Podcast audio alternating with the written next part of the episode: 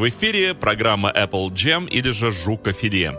А сегодня у нас с вами речь пойдет, ну о ком бы вы думали, а вы уже все прочли, ни о ком бы вы не думали, вы все знаете. О Полюшке Маккартнюшке и о его альбоме 71 года, а вернее о вокально-инструментальном ансамбле под управлением Пола Маккартни Wings Крылья. Об альбоме 71 года, о первом альбоме группы Wings. Как все произошло? Произошло все спонтанно, но планомерно. Конечно, после Битлз и после вот этого трудного периода 70-го года, который мы с вами уже обсуждали, как Пол жил в уединении в Шотландии у себя на ранчо, на ферме, пас овечек, скакал на лошади, пил много виски и очень переживал, что Битлз распались по его непосредственному велению, хотению из его непосредственной подачи, ибо он на своем альбоме Маккартни 1 английскими буквами по черной бумаге, белыми скорее всего, написал, что да, Битлз распались, чем вызвал негодование у Джона Леннона сильное, потому как как Джон Леннон сам хотел об этом сказать, но вот Маккартни его опередил.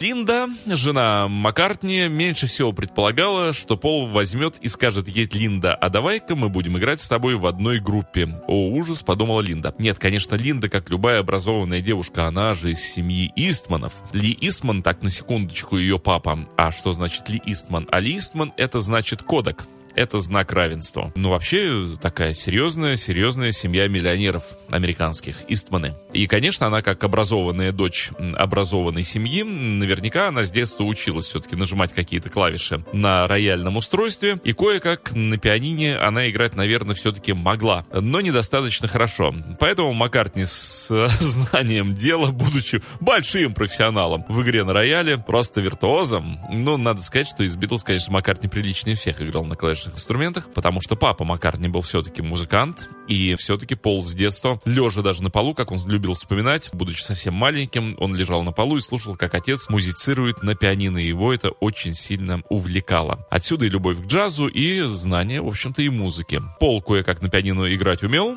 и Линди показал ноту си, сказал вот эту ноту си, дальше ты выучишь все аккорды и будешь играть на пианино. Согласна ты, Линд? А у Линды вариантов-то было. Она же знала, как поступает Пол Маккартни со всеми своими прекрасными девушками, которые обременены собственной карьерой и собственными идеями. Ну, например, Джейн Эйшер. И Линда, конечно же, с перепугу сказала, да, я согласна, я согласна на все, Пол, куда бы ты ни пошел, я пойду вслед за тобой, такая верная жена и любящая женщина, тебе досталось, будь счастлив. Но Пол и был с ней счастлив на самом-то деле. Вот согласились они работать отныне и присно вместе, и в 71 году отправились в Нью-Йорк записывать альбом «Рэм». И записали, мы с вами этот альбом обсуждали и слушали, слушали, и он нам понравился, и слава-то богу. Во время записи альбома Рэм оказалось записаны еще несколько песен, и одна из них э, под названием Another Day. Маккартни играет на всем, Линда поет бэки, Дэйв Спиноза, гитарист сессионный, играет партию гитары электрической. Практически Маккартни, ну, со Спинозой записал один эту песню. Эта песня почему-то у Леннона вызвала бурю насмешек и негодования. Я не знаю почему. Может быть, потому что это был первый приличный такой сингл Маккартни. Может быть, потому что он стал ротироваться, может, потому что он стал популярный. Но Леннон все острые пики воткнул в эту песню, а мы ее послушаем и решим. pocket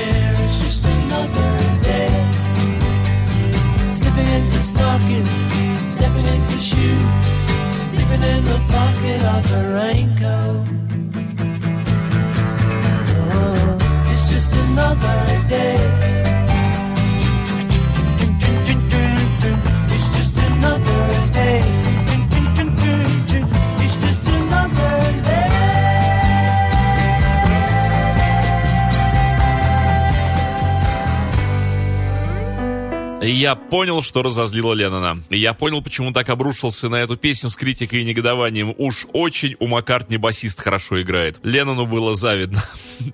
Партии бас-гитары, исполняемые Полом Маккартни, включая по 76 год, были великолепны. Вот как-то странно он начал играть в 66 году, и это продолжалось в течение 10 лет. Удивительные партии баса, удивительные линии. И в песне «На Day» я вот сейчас специально прислушался, все это продолжается. Никакой логики, не понимаю, там, где вроде надо играть быстро, он тянет ноту, где надо, по идее, долю играть, он начинает какие-то проходки. Удивительный бас-гитарист Макка, гениальный бас-гитарист, и не один я придерживаюсь этого мнения. Между прочим, господа, кто очень любит выдвинутую бас-гитару, так вот всякие Патитуччи, Пасториусы и прочие очень высоко ценили Маккартни как бас-гитариста. Но это так к слову. Леннон негодовал, и как раз вот песня How Do You Sleep и была инспирирована вот этим Another Day. Он и по поводу самого названия, что это какая-то дебильная фраза от Кляйна была Маккартни подмечена и подтащена в песню. Хотя песня хорошая про девушку, которая работает в офисе, дождь идет, и все у нее по кругу, и ничего нового, и грустно, и плохо. So sad.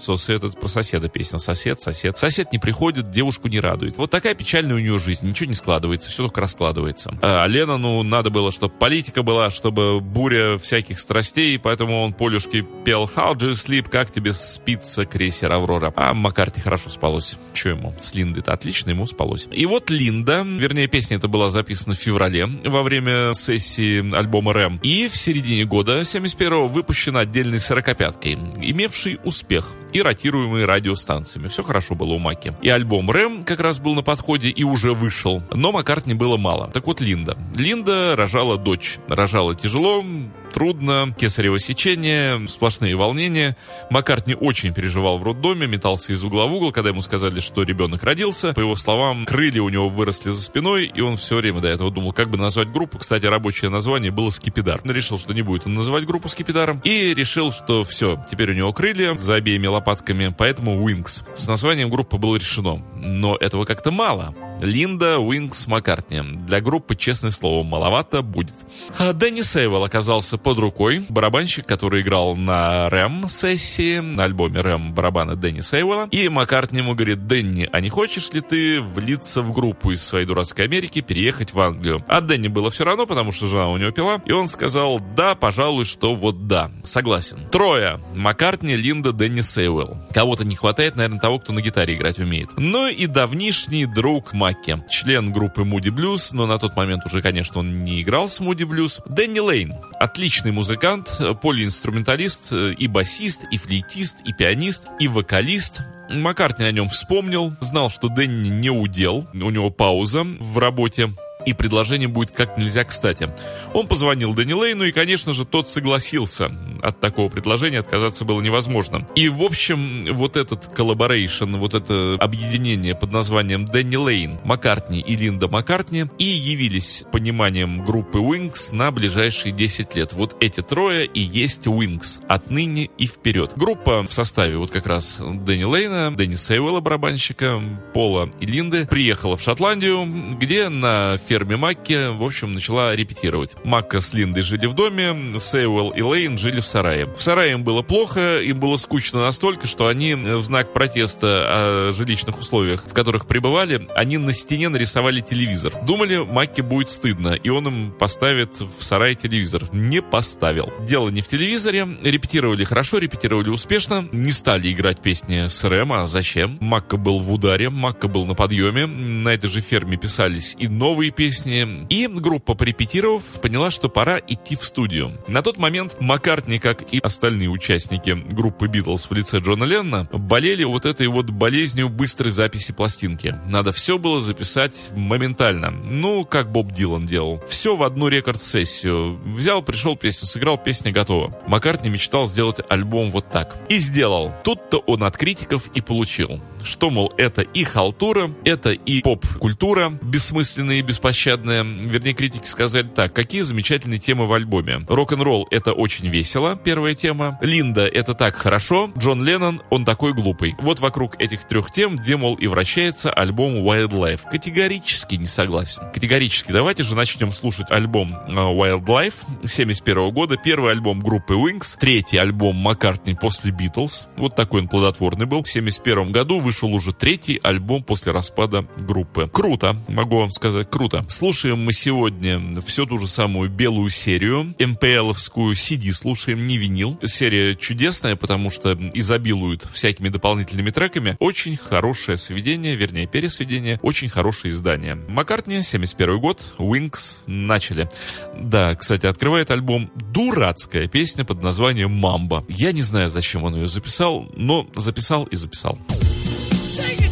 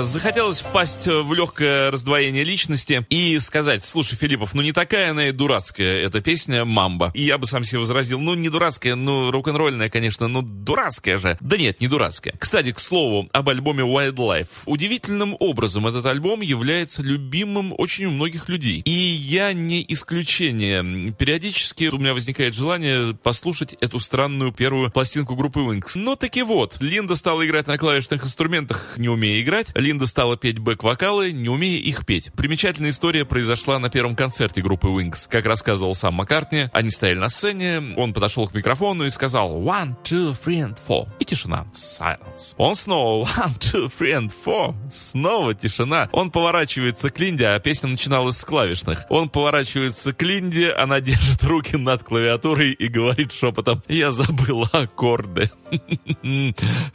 А как вы думали? Представьте, вот вы не умеете играть на клавишных, вас Маккартни научил аккордом, провел с вами тренировку во дворе, вытащил на сцену и такой one, two, three and four. И что вы будете делать? Вы, конечно, забудете все аккорды и как вас зовут и что происходит, все вместе взятое. Надо отдать Линде должное, она быстро-быстро освоилась. И с тем, и с другим, и с восьмым тоже. Великая женщина. По-настоящему великая. Но вот начались нормальные песни на пластинке Wildlife. И первая же супер песня. Хотя Маккартни к ней относится очень никудышно. И считает эту песню какой попала. И считает ее недоработанной. И считает ее вообще. А песня гениальная. И эта песня стала хитом в 71 году. Вернее, альбом-то вышел в декабре 71 Поэтому в 72 году это была песня хитом-перехитом. Весь мир ее слушал. Весь мир ее пел. Хотя песня простая до невозможности. Обычный, казалось бы, блюзовый рок-н-ролл. Ну что может быть проще? Так вот почему-то это звучит гениально. Я имею в виду песню «Би-поп». Маккартни говорит, что эта песня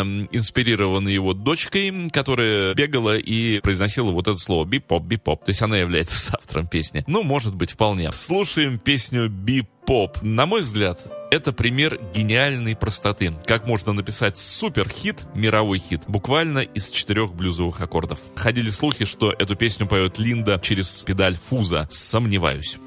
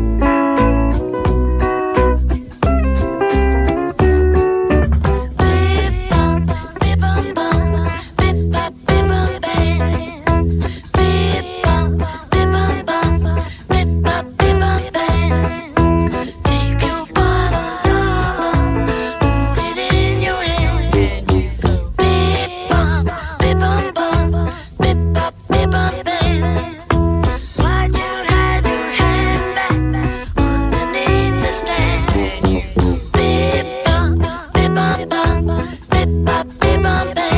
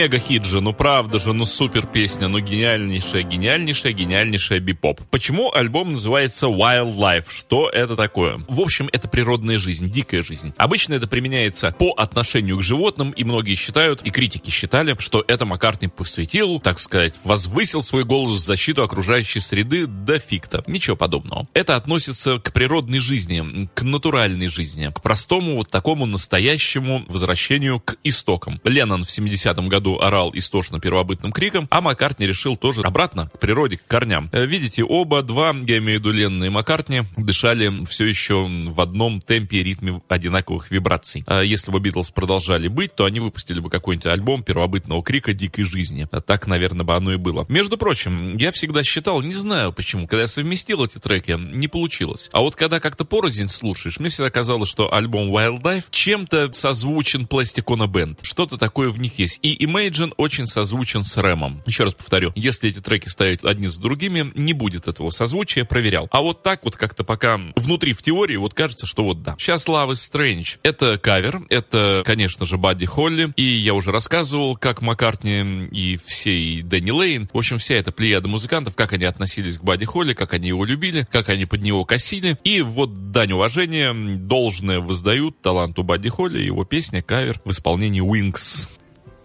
うん。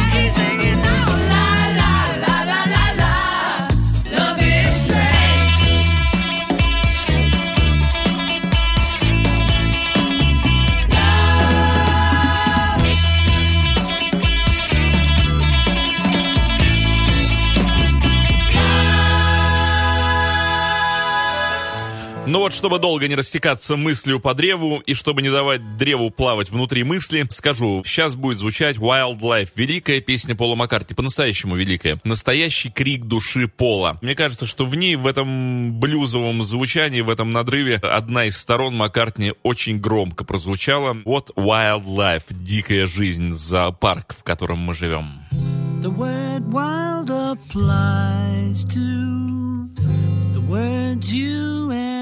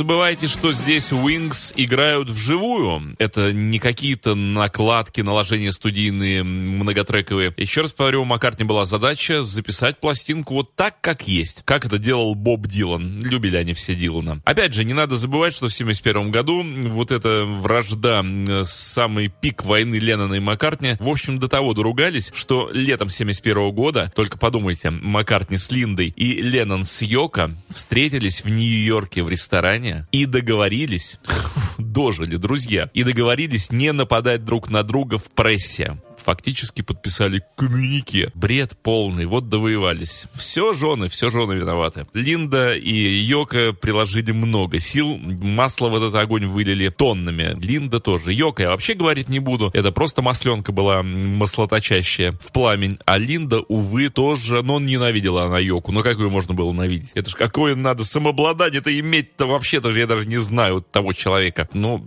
да. Такая месть японцев за Перл-Харбор. Вернее, наоборот, за атомную бомбардировку. Атомная бомбардировка была местью за Перл-Харбор, а это вот японцы отыгрались. Переходим к следующей вещи. Some People Never Know. Настолько Маккартни с Ленноном довоевались, что даже эта песня считалась ответом Маккартни на какие-то нападки Леннона. Ну, вряд ли, вряд ли, вряд ли. Но вот сами послушайте, свое мнение сформируйте. No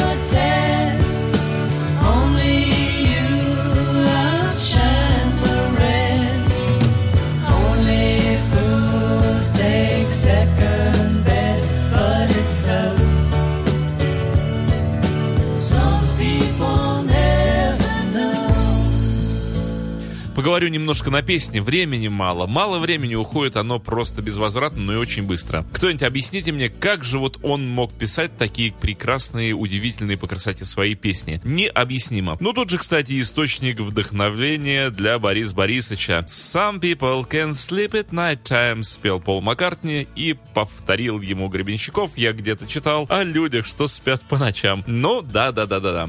Цитировать великих и прекрасных не зазорно никому. На то он и постмодернизм.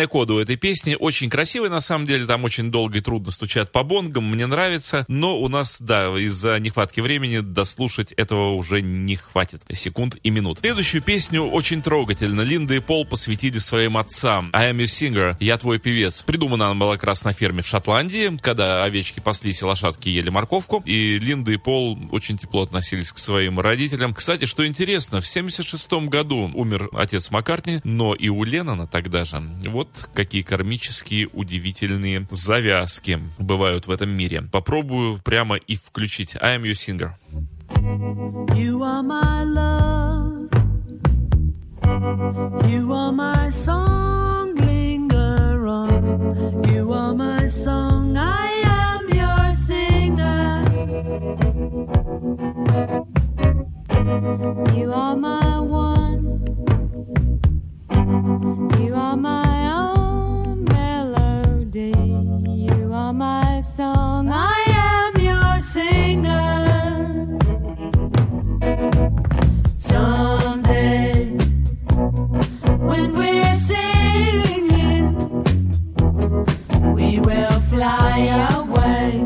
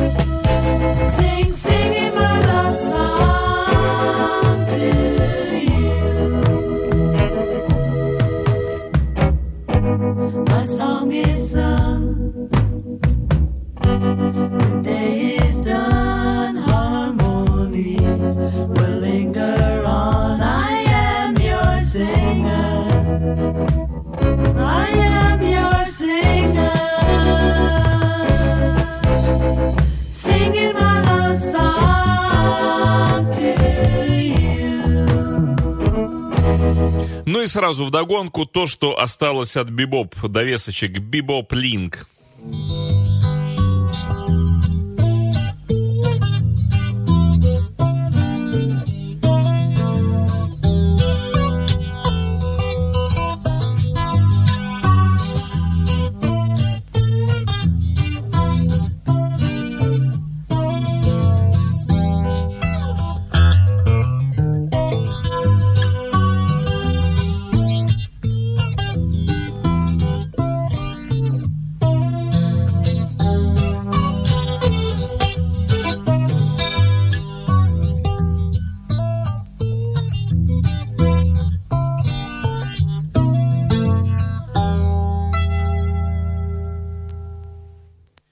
О следующей песне Мака говорил, она на удивление нравится либо профессионалам, либо полным дилетантам. Tomorrow, на мой взгляд, гениальная песня. По красоте своей удивительная, супер песня. Вообще все, что Маккартни написал про вот эти временные категории, Yesterday, Here in Today, Леннону посвященная. Tomorrow. Все песни удались. Вот одна не хуже другой можно в ряд ставить и получать огромное удовольствие. Я уж не знаю, профессионал я или дилетант, к кому я отношусь, но мне эта песня нравится очень сильно.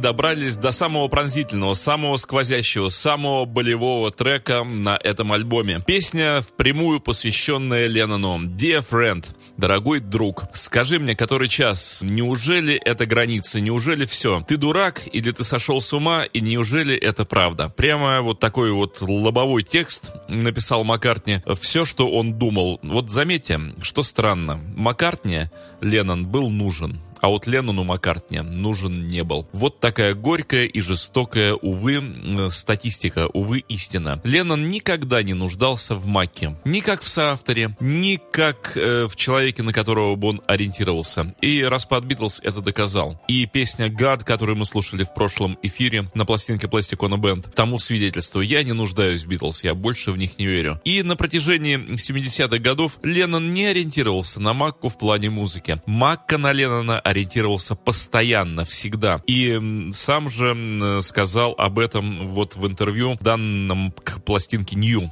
Только что, в тринадцатом году. Там было дословно почти что сказано, что у меня в Битлз был соавтор, вы это знаете, но у меня соавтор был всю жизнь. Я, даже когда Джона не стало в 80-м году, я всегда советовался с ним, когда писал песни. И напишешь вот так вот, и спрашиваешь его, ну как? Он говорит, полная ерунда. Хорошо, перепишу. Перепишешь, спрашиваешь внутри себя. А так? А так вроде ничего. Макка ведет свой диалог с Ленноном до сих пор. Леннон бы так не стал поступать. Для Леннона Макка был, наверное, просто одним, да, другом, но таких друзей было много. Вот такая больная любовь. Пола Маккартни и Джона Леннона. И вот песня Dear Friend, прямое посвящение Джону 71 года.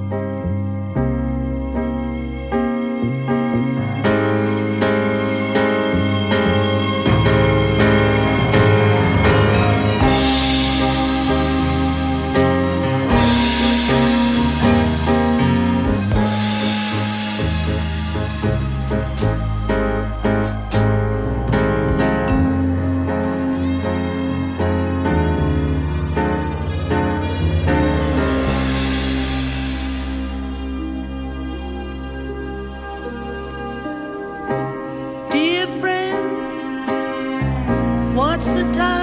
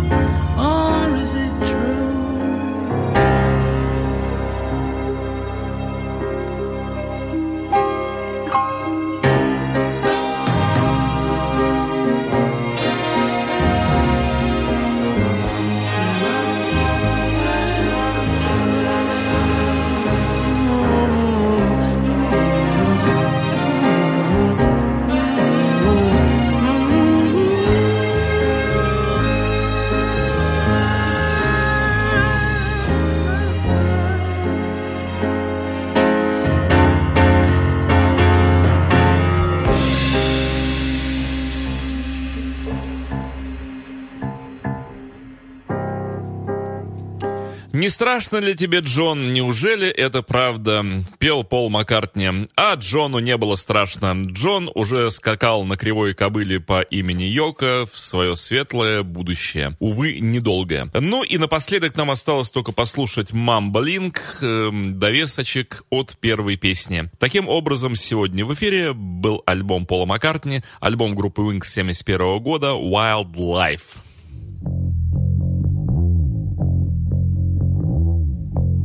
Ну, это была программа «Жук Альфиле» с любовью ко всем вам.